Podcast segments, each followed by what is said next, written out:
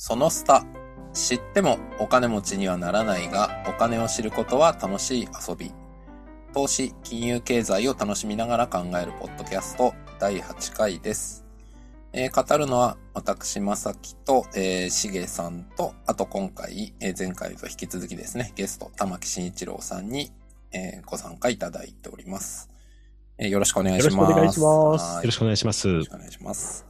えーで、この第8回ではですね、えっ、と、まあ、僕からこんなことを聞きたいというのがあるんですけど、あの、玉木さんの書かれたコンセプトの作り方という本にですね、まあ、その、えー最後の方のところで、えっ、と、その Wii をリリースした後に、えっ、と、ご出身のその八戸の地元に買って帰られて、で、まあ、親族の皆さんに遊んでもらった時にというか、まあ、それ、そこからその、なんでしょうね、その地元のコンプレックス、田舎コンプレックスみたいなのがなくなったりとか、あとはそこでその、えーまあ、自然とか、五感とか、なんかそういう、なんでしょうね、そういうことが感じられるようになった自分が増えたっていう記述とかがあって、まあ、それが僕すごく興味深いなと思ってて、で、まあ、実際にというか、その U ターンされて、まあ、その第7回でお話しいただきましたけど、独立されてお仕事されるようになって、で、その後にというか、まあ、ご結婚されて、えお子さんが生まれて、その子育てとかもされるようになったっていう中でですね、まあ、例えば、そのご家族ですね、まあ、その奥様とか、お子様というところで、まあ、どういったことを普段思っておられたりとか、まあ、お子さんには、まあなんかこういうことを体験してほしいなとか、学んでほしいな、みたいな、なんかそういう部分とかもですね、なんか聞いていけたら僕としてはすごく嬉しいなというような、あの、すごい長くなっちゃいましたけど、ざっくりのテーマ振りとしては、はい、こんなところでございます。あ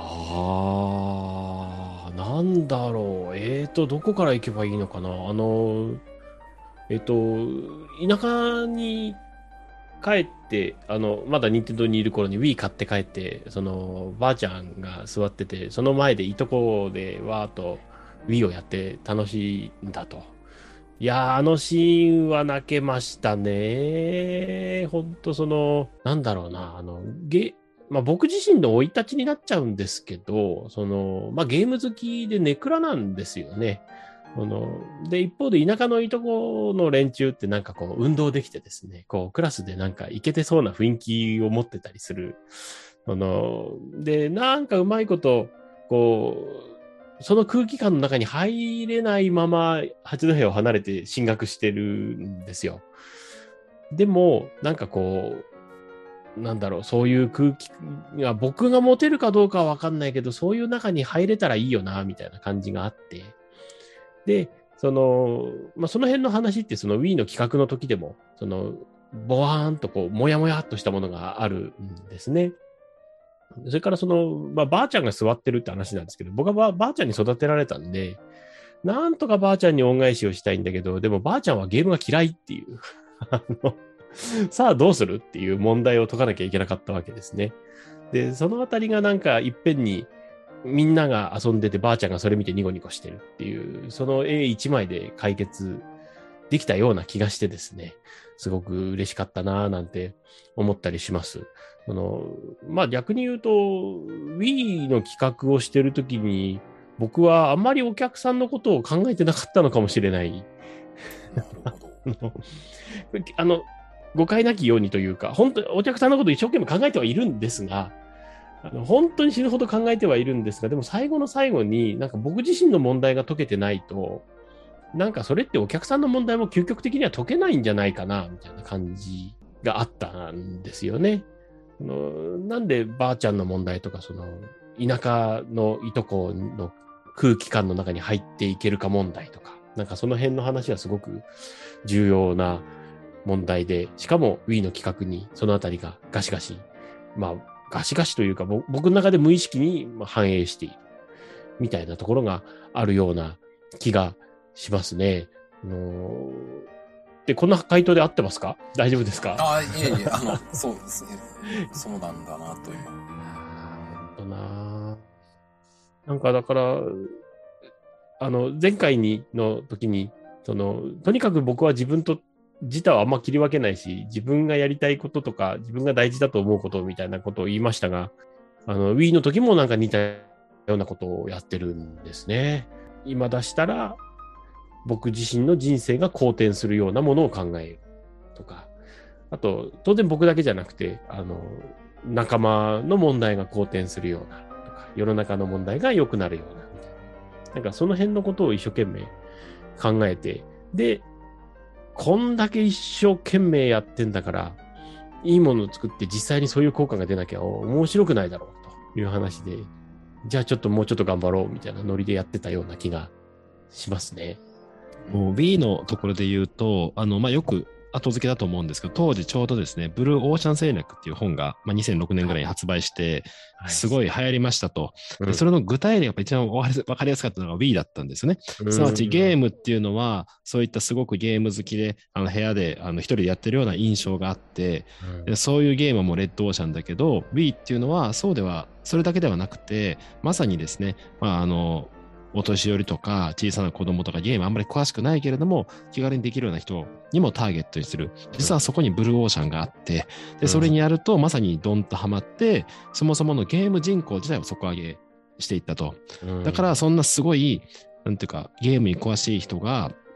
まあ、CPU どうだとか、その改造とかどうだみたいなところじゃないところの議論で勝負できたし、だからこそ投資のやり方も全然変わってきたっていうのが、まあ、当時のブルーオーシャンの説明で、はい。これでも、ブルーオーシャンって多分おそらくね、当時、玉木さんが開発されたことはその概念ないですし、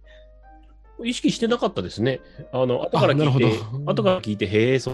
うか、いい話だな、みたいな感じで。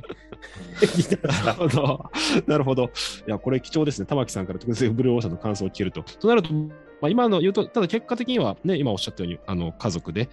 あの、皆さん、子供とかいとこさんとか、あの、おばあ様とか含めて、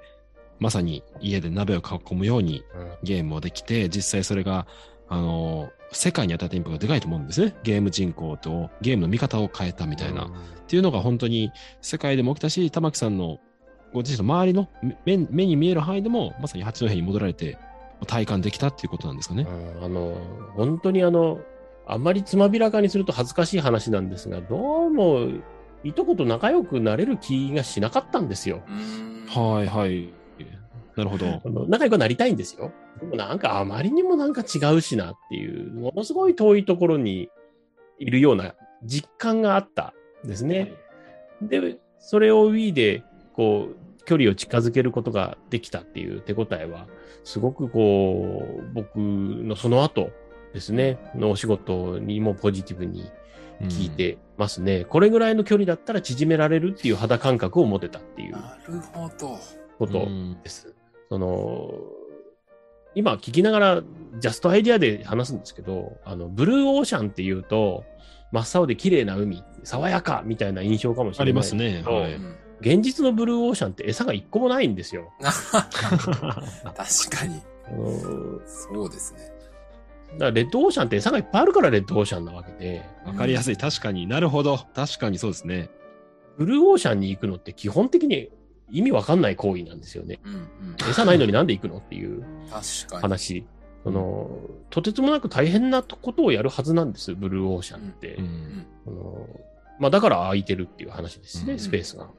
僕思うんですけど、あの、これも本当あの、誰にも、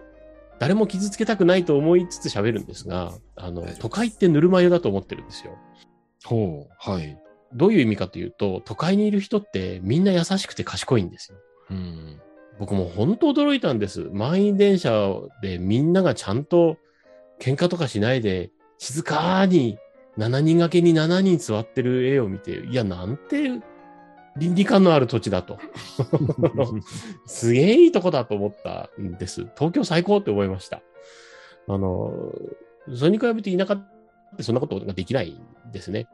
で、話しても別に、俺別に話聞きたくねえよみたいな人も普通にいるし。ただこれ逆に言うと、あの、都会はぬるま湯なんですよ。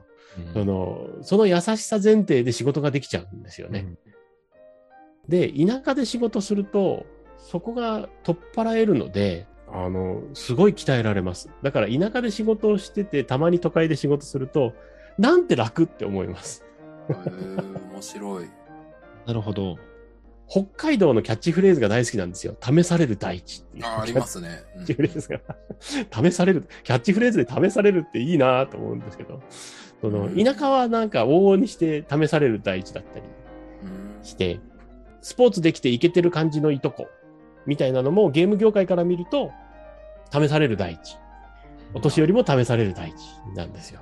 で、そこに伝わるようなものが作れれば、自然とこう、そのブルーオーシャンがバーみたいな話になる。ただ正直当時の任天堂はそんなこと考えてなくて、その、まあ僕が言うのもあれですけど、多分考えてなくて、その、なんかゲームがコアな人ばっかり遊んでるような感じで、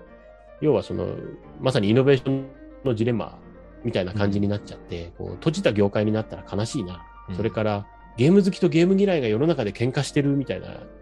こう家の中でもゲーム好きのお兄ちゃんとお母さん、ゲーム嫌いのお母さんがゲームやるやらないで喧嘩とかして、悲しいっていうのが多分一番のモチベーションだったと、うん、じゃないかと僕は推測してます。その当時の任天堂のモチベーションとして。うん、なんで、なんか新しい海を開拓しになんていう話はあんまり考えてはいなかったんですが、僕自身はですよ。うん、でも結果的になんか、そう、そういう分析もできるんだなと思いますね。なんか、まあ結果売れてくれてたからよかったっていうだけの話 なのかもしれないんですが。なるほど。そういう意味ではちょうどその時期っていうのはインターネット、ゲゲームかけるインターネットっていう文脈もまあ増えてきて、うん、オンライン上のゲームもすごく、えー、増えてきたと同時に、ある意味、その文脈でも Wii とかはね、あのリアルの場でこうやっていって、リアルでの交流をやっていくっていう面でも、ある意味、あのブルーオーシャンですけど、まあ、餌はないですよね。そう、そうやるっていうところで、本当に、うん、本当にこれ、あの、小さい子供とか、あの、普段ゲームやんない人が遊べるんですかみたいなところまで踏み込んだっていうのが、本当に任天堂の得意っていうか、当時だって、Xbox もね、確か発売されて、はい、ますますレッドオーシャンの様相を呈してる時代でしたよね。超怖かったですね。超怖かったです。PSP ですとか言って、うわー、怖いって。ほんとハラハラしてました。大丈夫か？って。でもそうですね、だいぶだって、下手したらユーザーが理解できない可能性がありましたよね、その Wii っていうのが今までのゲーム機と違いすぎてというか。ああ、そうですね。いや、もうただでさえいろんな大きい会社さんが来てやばいのに、うち、すげえ変なの作ってるなみたいな感じはあの、個人的にはありましたね。でもすごい面白かったんですけどね。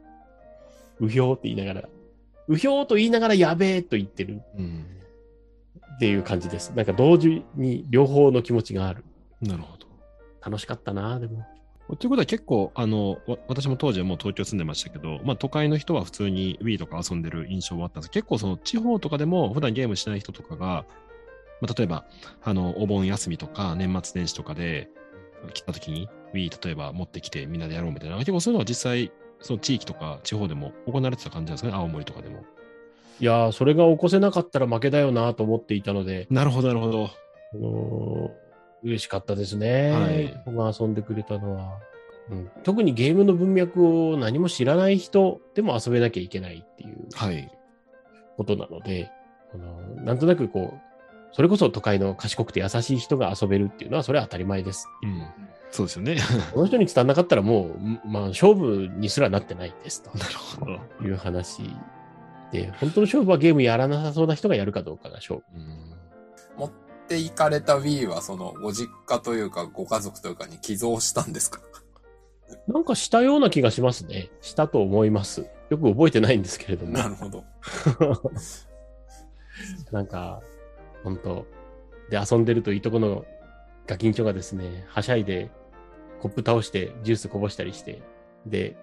親父にこらーっつってポカってやられたりとか、いい家だなーと思いながら見てまいいですね。いい家ですね。はい、そうなんだよな。結局なんか、うん、か家族でみんなでやるっていうものっていいですね。うん、なんか、家族ってキーワードだったなこ、こ、こ、えっとね、今から僕が言うことを言うと、なんか、えっと、起きたことを後付けで、あの、無理な説明をつけてるような気がする可能性があるっていう前提をつけた上で言うんですけど、なんかそこの家族が、えっと、まあ、とか自分とちょっと距離を感じていた親族とかが、Wii っていう、まあ、自分が関わったプロダクトとかゲームを一緒に楽しんでくれたっていう、こう、絵があったと。はい。でそれが自分が良かったなと思ったっていうことが、例えばそこから先に、じゃあ自分もその関係を、まあ、作るっていうかなんて言ったんですかね。まあそういう風になりたいなみたいに思ったみたいなのとかってあったりするんですかね。ああ、家族を作ろうみたいな話ですか？まあそういうことなのかもしれない。まあそうそう単純化していっていいのかわかんなくて今ちょっと考えながら言ってたんですけど。なんでしょうね。ああ、でもあるのかな。あったのかもしれないな。なんかあの、実感としては割と、こう、生まれてからずっと抱えていた一生つきまとう課題の一つが解けたみたいな感じの方が実感としては強かったんですけど、でもそうなると結果的になんか多少自信になるんですかね？もしかすると。こんな僕だけども、みたいな。なんか最初は昔の僕はなんか、役に立たなくなったら一人で森に行ってどんぐりでもかじって生きていようみたいな、なんかそんな気持ちだったんですけど、その、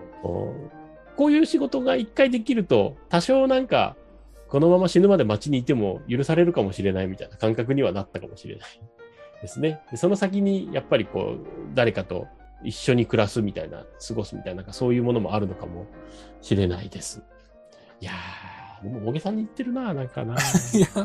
ちょっと大げさに言ってるかもしれない。でも、でも、そんな感覚はあったかもしれないです。まあ今結婚してますしね。うんうん。子供もできちゃって。お子さんって今何歳ぐらいでしたっけ？今上の、あ二人女の子なんですが、上が小2で上が年長です。ああ、ああ、ああ。えっ、と、だから8歳と5歳ぐらいってことですかね？はい、86。あ、8、6。はいなるほど。あれ？しげさんのお子さん同じぐらいでしたあそうですね。あの、うちも女の子2人で、上が小2で、下が年中ですね。わあ、ほとんど一緒キ。ャキャキャメで近い。はい。すごー。はい。上の子、反抗期入りました？ああ、入りましたね。あの、すごく、あの、本当よく怒りますね。よく、うん、いや、すごいですね、反抗期。すごいですね。本当に。ほんと凄まじい。で、もうあの、僕もこうだったんだろうと思いながら一生懸命許すんですけど、はい。もうだんだん許せなくなってきましたね。結構ね、そのあたり、玉木さん、やっぱりいろいろね、UX とか体験デザインが得意なので、でもやっぱり難しいところがやっぱりお子さんでもあってます、その辺は。いやー、すごいですよね。やっぱこの、なんだろうな、人間の脳みそとか心っていうのは、こんなにねじくれてんのかと。なんか大人になって器用になったから多少こう理性的に生きているし、うんはい、なんか自分を漁せてるような感じになってますけど、はいちょっと前までこうだったんでしょって思うと、いはい。や本当に不安定だし、本当に今落ち着けてるのは奇跡だなっていう、ありがてえみたいな、こう、手を合わせたくなる気持ちになりますね。いや確かにそうですよね。いや一生懸命なんか、その UX 的なアプローチで子供を、その反抗する子供をなんとか漁すことができないかっていうのは試すんですけどね。はい。うまくいったりいかなかったりって そんな100%うまくいくようなことができたら逆に気持ち悪いと思うので、まあ、こんくらいでいいだろうとは思うものの、はい。いやー、大変です。そうですよね。だから、ちょっとあの脱線しますけど、UX もだけど、先日、娘、小2の娘にですね、えなんか、あの、まあ、やっぱり小2ぐらいだと、あまりまだやりたいこととか、まあ、見つかってないとか、夢中になれるものがまだ見つかってないんですよ、うちの子の場合は。えで、まあ、そういうの状態、まあ、それは別にいいと。ただ、まあ、お父さんとしてはすごく応援してるし、なんかやりたいことがあれば、もう全力でサポートするから、あの、それは、あの、いろんなこと体験して、身につけてみたらいいと思うって言ったら、ツーって泣き出したんですよ。涙を置いてるみたいな。ええ、って一瞬なんで泣いてるかよく分からなかったんですよ。はいはいはい。するで、それは嬉しいのか、ななんかもわかんないです。な泣き出しちゃいけない。うんしかも、あの、永遠じゃなくて、ちょっと目に涙出ながら目から落ちてくるみたいな。いやーで、えどうしたの？みたいな。ななんかまずかったみたいだったら、なんか、いや、パパいつも応援してないじゃんみたいなこと言うんですよ。えーで、応援してないと思ったみたいですね。で、なんもそんなのは心の中で言ってくれないと、心の中で思ってても言ってくれないとわかんないし、まさかそんな応援してると思わなかったみたいな。でびっくりして、えーみたいな。でもいろいろだって、例えばこういうの言ったり、こういうのやったりとか、娘はこういうの好きだから、ご飯こういうの作ってとかやってるじゃんって言ったら、それはそういうのじゃないと思ってたみたいな感じで、えあやっぱこれ言わない、言わないと分かんないっていうか、維心伝心とかないですし、まあ、そういいうふうに捉えたのも結構驚きましたね。応援されてると、思なんていうか思って思って、まあだから僕はやっぱその、さっきの玉木さん言うんですけど、やっぱ反抗期とかいろいろ怒ったりとか、これダメだとか言っちゃうわけなんですね。ああ。すると、やっぱりなんか応援されてるんじゃない感じと思ってたみたいなんですよ。なるほど。はい。そうか。いや、なんか、類推することができないんですよね。はい。小小小3ぐらいになって、あの、初めて手続き型の思考ができるようになるんですよ。なるほど。らしいんですよ。はい。なんで、小1、小2までは手続き型のものの考え方ができない。A やったらこうなるから、その状態であれば B ができて。で、えっ、と、その結果 C ができて D が完成するみたいな、なんかそういうことが思考できない。この、で、この、こ段階を経ていく考え方みたいなところにやっぱ類推っていうのも一個入ってくるわけです。はいだから、あの、意味をそのまま伝えてあげないと伝わらないっていうことらしい。多分そうでしたね。だから最初、僕あれなんですよ。娘が応援してくれって言って嬉しなきたと思ったら、それでも嬉しなきでもなかったんですね。むしろ、嬉しなきと思ったら嬉しなきでも何でもなくて、応援されてないと思ってるみたいな、その反抗のみたいでしたからね。か。いやー、なんかいい話だな。そう。いや、僕は子供いないんであれですけど、まあでもなんか今の聞いてるとあれですね。やっぱその、成長して、まあ、脳とか体とかがこう、成長していくプロセスの中で、やっぱりそれまでの、なんでしょうね、ルルールというか、原理で動いてたものに、まあ、変化というか、アップデートというとこが入っていくと、まあその、親からすると、あれ今まではこの原理だったんじゃないのかと思ってたら、そこがはい変わっていくみたいな。うん。それが目に見えて起こるわけじゃないから、そうですよね。もう一つ一つ起きた変化をどう捉えるかっていうことになるんですね。あ、でもそういう意味では改めて Wii はすごいですね。やっぱゲームってこういうもんだっていう認識がかなり大人は持ってて、ね、あんまり親としてはね、ゲームすごい子供が頑張ってるっていうことに対して、勉強しなさいっていうことをずっと言ってきたっていうことに対して、もうそこの、特にね、子供ならまだしも親のね、思考を変えるのかなり難しいのをみんなでできて楽しめる。あ、こういう楽しみ方がゲームであるんだ。しかもあの Wii の場合体を動かすっていうね、うん要素も入ってきて、指先だけの勝負じゃないんだみたいなうん視点を、ひね、OS 人のね、思考の OS までちょっとなんていうか影響を与えたっても相当ですよね。いやー、なんか、そそう言っていただけるとという話にしかならないんですが、その、なんでしょうね。例えば、子供にゲームやって負けたら大人ってゲームもうやんないよねっていうはい。ことを言ってたな、なと。はい。あの子供のはこうカチャカチャ指うまいこと動かしてゲームやるけど大人はできないっていう話で、で、なんとか大人が勝てるゲームって作れんのかねみたいな話はしてましたね。その、なんで大人は経験があって、で、経験を、その経験をそのままやると、うまいこといくゲームっていう。うん。子供はそれやったことがないから、経験通りにやることができないから、うん。一から勉強しなきゃいけないから、大人が勝ってしまうっていう、うん。なんかそういう構造のゲームって作れないかな、みたいなことを言ってたりとかですね、その、まさにその運動っていうのもそうですし、その、親は子供がゲームしてることじゃなくて、子供が運動しないことが嫌なんじゃないの？みたいな話とか。うん。なんかそ、そんなことを一生懸命喋りながら企画してたような気がします。だからひたすらその、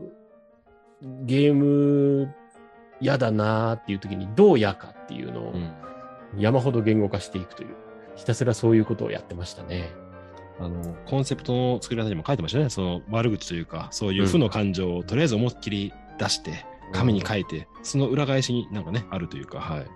そうですね。なんかこう、天国は一つって言いますけどね。その、やっぱりいい商品の企画書、さ世界最高の商品の企画書っていうのは多分似たようなことしか書いてないんですよ。うん。世界一安くて、世界一幸せになれて、世界一面白くて、世界一触り心地が良くてみたいな、なんかそんなことしか書いてないんですよ。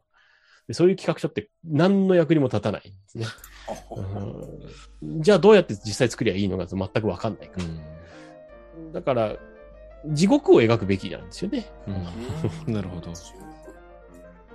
画においては、うん今、今ある地獄はどんな地獄かっていうのが分かれば、自然と、なんか、その地獄を解消する企画っていうものはうん具体的にできるはずっていう話。なるほどですね。いや、私がですね、実は社会人になったのが2006年で、2005年就職活動してたんですけど、その時に、まあ初めて就職活動するわけですけど、周りと喋ってたのが、やたら会社がソリューション、ソリューションって言うんですね。我が社はこういうソリューション、多分多分2000年前半ぐらいにうん。流行った言葉なんですよ。企業はこういうソリューションを提供しますみたいな。うん。でも、今思うとソリューションっていう言葉しか僕記憶にないんですよね。だから、うん何の課題を解決するかっていうのはよくわかんないですよ。ただ、我々はこういうソリューションっていうソリューションありきになってるみたいなところで、本当の課題を解いてない。でその時やっぱ先ほど玉木さんおっしゃってたところの、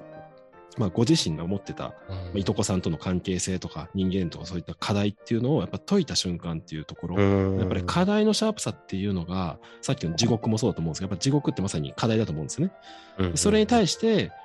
実はゲームでこういう、で、だってに 人間のそういった関係性みたいなところをゲームでソリューションで解くっていうのが、もうなんか、すごいなというか、普通のゲーム機作る発想じゃまず出てこないもんだと思うんですよね。いやー、なんでしょうね。そんなこと考えてましたね。うん。この、まあ、当然、あの、面白いゲームを作ってもらわなきゃ意味がないので、その、ゲームを遊ぶ、ゲームを作るプラットフォーム、素地としての Wii っていうのも当然あるんですけど、もっと手前にもう一段プラットフォームがあるわけですよね。その、人々という プラットフォームがあって、でその上に Wii が乗っけていただけるかどうか勝負をしてるわけなので、まあ、ゲーム開発に邪魔しない程度に、その人々のことも考えねばならぬというふうに、まあ今でもそうだろうと思っているんですが、まあ変なことやってたかもしれないですね。もうちょっとゲームのこと考えろよって言われたら、ごめんなさいっていう話になるかもしれないです。あちなみに全然関係ない質問というか、まあ関係なくはないんですけど、あの、例えば玉木さんはお子さんと一緒にデジタルゲームというかビデオゲームとかやったりするんですか？やりますよ。今もやってますよ。なんですけど、うちの子あんまりゲーム好きじゃないみたいで、えーあの、すごいいっぱいいろいろやってるんです。なんだっけ、あの、段ボールのやつ。ニンテンドーラボとか、あ、ありますね。はいはいはい。動物の森とか、マリオとか、クレヨンしんちゃんとか、まあ、たくさんいろいろ、ちょっとい見てよ、つって。やってみるみたいな話するんですけど、やだ、怖いみたいな感じで、うんああんまり触ってくれないです。ー怖いなその、まあでも別にいいかなと思ってますけど。あの、やんなかったらやんなかったでいいでしょ、ゲームなんてという感じもあってですね。所詮、ゲームを含めたプロダクトって人生に勝ることは一度もないですから。なるほど。ユーザーに勝るプロダクトを作ったって言った瞬間に、もう、その人は退場すべきですよね。あの主役はユーザーなんですから、だっていう話で。うんユーザーの人生が引き立てばいいっていう話ですからね。だから、このプロダクトはいいから売れるとかって言ってる人は基本的にあんまり信用しないかもしれないです。ちなみにあの我が家は、あの今、小児と年中の子供がいて、今年の3月にですね、まあ、うん。長女がスイッチ欲しいと、おう。わまあ、小児になるタイミングですね。やっぱ周りが持ってるから欲しいし、みたいな感じで、周りが欲しいあのーまあ一応買ったんですよ。で、動物の森とマリオパーティーを買いまして、やっぱり良かったのは、あの、マリオパーティーは、年中の、あのー、4歳の娘も4人でやっぱ楽しめるっていうのは、あまあ、これはやっぱり、あのやっぱりどうしても4歳ぐらいだとなかなかですね、その、他の外とか、いろんな、まあ、なんていうか、そういったレジャーとかで、かよくわかんない感じですけど、ーまあその順位が出るみたいなところで、あこれがまさに、まあ、それはもうスイッチでしたけど、おそらく玉木さんがイメージした Wii の世界観っていうのは、僕はすごく体験したし、やっぱ4歳がこう、4歳が1位になれるみたいな世界観っていうのも、あなるほどなっていうのが、あのやって、まあ、ちょっと分かった感じではありましたね。はいいやー、本当ですよね、はい4歳児が1位になれるゲームを作れる会社って他にあんのかな？っていうと、すごいきつい言葉になっちゃいます。いやいやいやいや あの、いやー、でも本当は、あのですね、作ってると、自然とゲーマー向けのものを作りたくなるんですよね。そうですよね。なんでしょうね。よっぽど最初に、その歯を食いしばってコンセプトはこうですっていうふうに言えないと、うんあの手のゲームって作れないと思うので、いやー、素晴らしいなと思いますね。まさきさんもね、リングフィットとかやられてた記憶があるんですけど、奥様となんかそういう。リングフィットは、うちの子もやりますね。あそうなんですかすか。リングフィットを一番やるかもしれない。あ、そうなんですね。それはなんか、痩せる、痩せるとかじゃないですよね。普通にだからいいんです あの、あ、あ運動と、運動として楽しいってことですかね、リングフィット。多分ですね、うちの子が、例えば僕がゲーム見るからちょっとあ一緒に見てよって言ってやってても、なんか遊んでる感じがしないんじゃないでしょうかね。なるほどあ。の多分彼女らの中で遊ぶって体を動かすことと非常に近い。でもゲームって体を動かさないので、はい。基本的には。だから、あの、なんか僕が楽しそうに喋りながらやってても、遊んでるっていう風に見えなくて、なるほどなんか。空気が遊びにならない。確かに、ずっと手だけ動かしてると、そうです。昔のゲーム、ええファミコンみたいな感じだと、そうですよね。その行為は何なのかの段階ですでに伝わってない気がするんですよ。ただ、あの、唯一伝わるのがリングフィットなんですよ。あの、なんか輪っか持って飛んだり跳ねたりしてるんで、遊んでるんだなっていう感じが多分するんだと、僕は勝手に推測してます。これ大事ですよね。なんか、な何をしてるのかがわかるって、そこ設計してあげないと、それは広がっていかないよねっていう話で。うんですいません、話遮っちゃって。あ、そういやいやです。なるほど。確かに、でも Wii のリモコンとか、まさに振ったらその画面でじゃあそのテニスが実際にこうラケット振るみたいな身体性はすごいあったなって今聞きながら思ってましたね。うんこれ、まさきさんの奥様も、あの、そういうので、ゲームを通じたコミュニケーションがあったりするんですか？あんまりやられない感じですか？あいや、うちの奥さんはリングフィットは一瞬でやめたみたいですけど、動物の森を僕よりずっとやってましたね。ああ、そうなんですか？なるほど、なるほど。最近はさすがにあんまりログインしてないみたいですけど、まあまあ、去年はよくやってましたけどね。もともとゲームをやられる、あまりやられない感じなんですか？えっとなんか、ゲームキューブ時代に動物の森だけすごいやったって言ってて、どういうことなんだって思いながら。たまにそういう女性いらっしゃいますよね。なんか当時ゲームキューブとかその時代なんか動物の森がなんか女性にすごいヒットしてましたよね、当時。だから僕より動物の森のキャラのことよく知ってて、なるほど、なるほど。これは誰々だとか、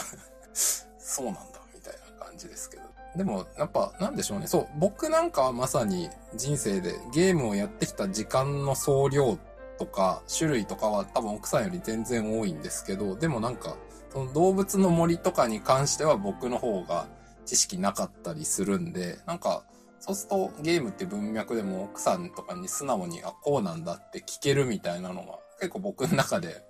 面白かったりはしますね。なるほど、なるほど。ななんだろうな。ゲームってゲームそのものが面白いかっていうところに関して、ひたすら疑義を挟み続けているというか、ずっとその、昔の僕はゲームはゲームが面白いから流行っているのだと、うんゲーマー時代の僕は思ってましたが、うんうんその、なんか年取ってみると、あ、実はそうじゃなかったねっていうのがいっぱい出てくる。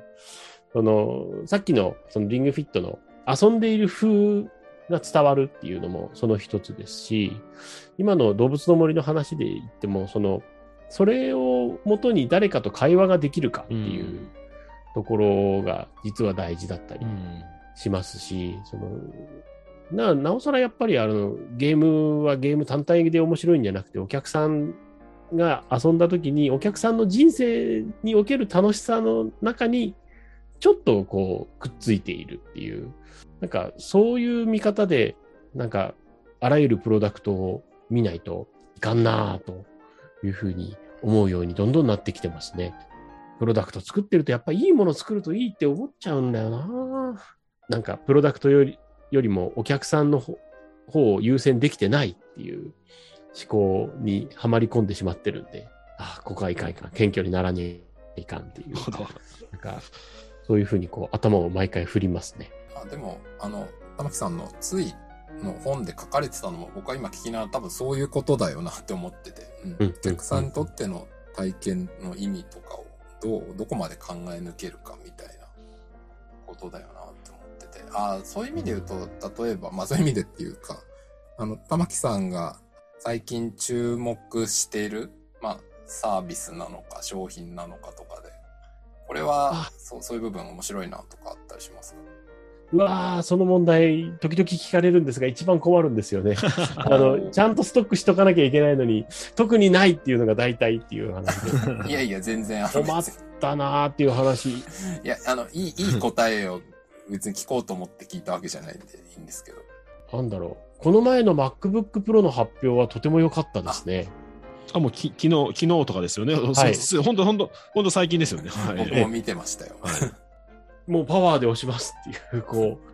う、ゴリゴリやって、お客さんが仕事するときにとにかく早く終わるのが一番うんお客さんの創造性の解放になるんでしょっていうふうに割り切らないと、一回作ったタッチバー捨てたりとか、ああ、そうですよね。一回捨てたポート戻したりとか確かに。できないし、でしかもその裏でそういう怖い判断とセットにするための超強力なチップをコツコツ何年もかけて仕込んで、でそれがポンと花開いた瞬間の発表だったので、いやー、すげえなー、今日のお酒は美味しいだろうなー、アップルの皆さんって。いいですね。そこで、そのアップルの皆さんのあれを想像する感じがすごいですね。いやー、本当によかったなー最近ニコンが復調しつつあるのもいいですね。あ、そうなんですか。あ、カメラの、はい。ね、ニコンさん、そのミラーレスでソニーさんにガーッと押されて、うん。もう潰れるんじゃないかってもう何年も言われてるんですけど、あの、ニコンさんの場合は、スペックに出ないところの気持ちよさと、あとレンズが超ハイスペックっていう、うんこの二つの合わせ技でなんとかご利用しして、だんだん空気感が良くなってきているっていう、上向いている途中っていうところに今ニコンさんいらっしゃると思うんですけど、一生懸命お客さんが説明するんですよね、だから。ニコンってここがいいみたいな話を。誰にも頼まれてないんで。なんかいいなぁと。お客さんが、え、買ってエヴァンジェリストじゃないけど、になってくるみたいまあ、な。理想ですよね、そうなると。うん。本当なんでしょうね、こう。だからニコンがなかったら別にお客さんは別の売れてる会社のカメラを買ってそれで終わりだったんですよね。うんところがニコンがあるおかげでお客さん苦しんでるわけですよ。うんうんでもその苦しみを克服する楽しみも得てるんですよね。買ってよかったなっていう感じですね、やっぱり実際。なるほど。あの本当企業とかプロダクトっていうのはお客さんの人生の脇役で入れたらそれでよしっていう話で、いい脇役ですよね。その、腹もた、なんかイライラもするけど、そのイライラを超えた時に気持ちよくもさせてくれる。あくまでプレイヤーが、あお客さんが主人公っていう感じで、いやあ、市場にいてほしいな、これからもってすごい思いますね。なんか、そそういうプロダクトを作るが好きです。うんうん、なるほど、なるほど。まあ、特定の一つというよりも、その企業の姿勢とか含めて、あり方っていう感じそうそうですすなんでかね。ね。うんうん存在感。なんか、いいんだから変えようの一一点押しじゃない感じというか。うん。なんかなすいません。こんな話で合ってますか？いやいやめちゃくちゃ面白いですよいろんなこと聞けて面白かったです。合ってると、いいなとしか言いようがないです。うんうんありがとうございます。じゃあ、えっと、んもっと聞きたいんですが、まあ、あの、一応この番組的にはそろそろいいお時間になってまいりましたので、はい、このあたりで終わりたいと思いますが、えっと、じゃあ、最後にというか、玉木さんから何かもし、一言ございましたら。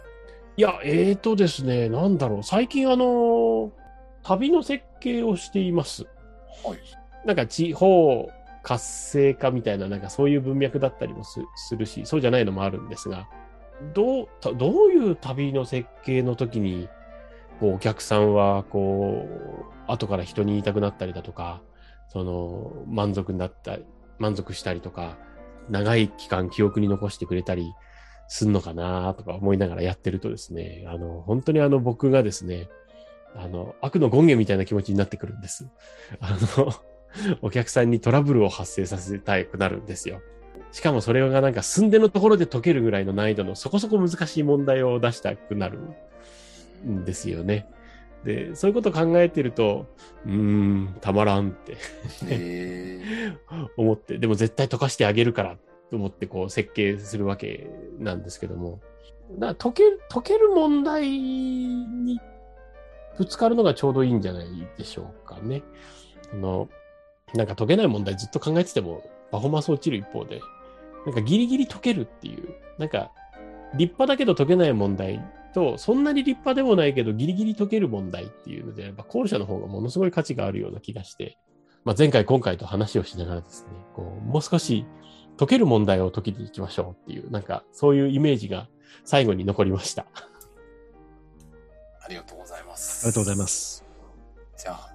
この辺りで終わろうと思います。では、えー本日はここまでとします。えー、しげさん、たまきさん、えー本日もありがとうございました。ありがとうございました。ありがとうございました。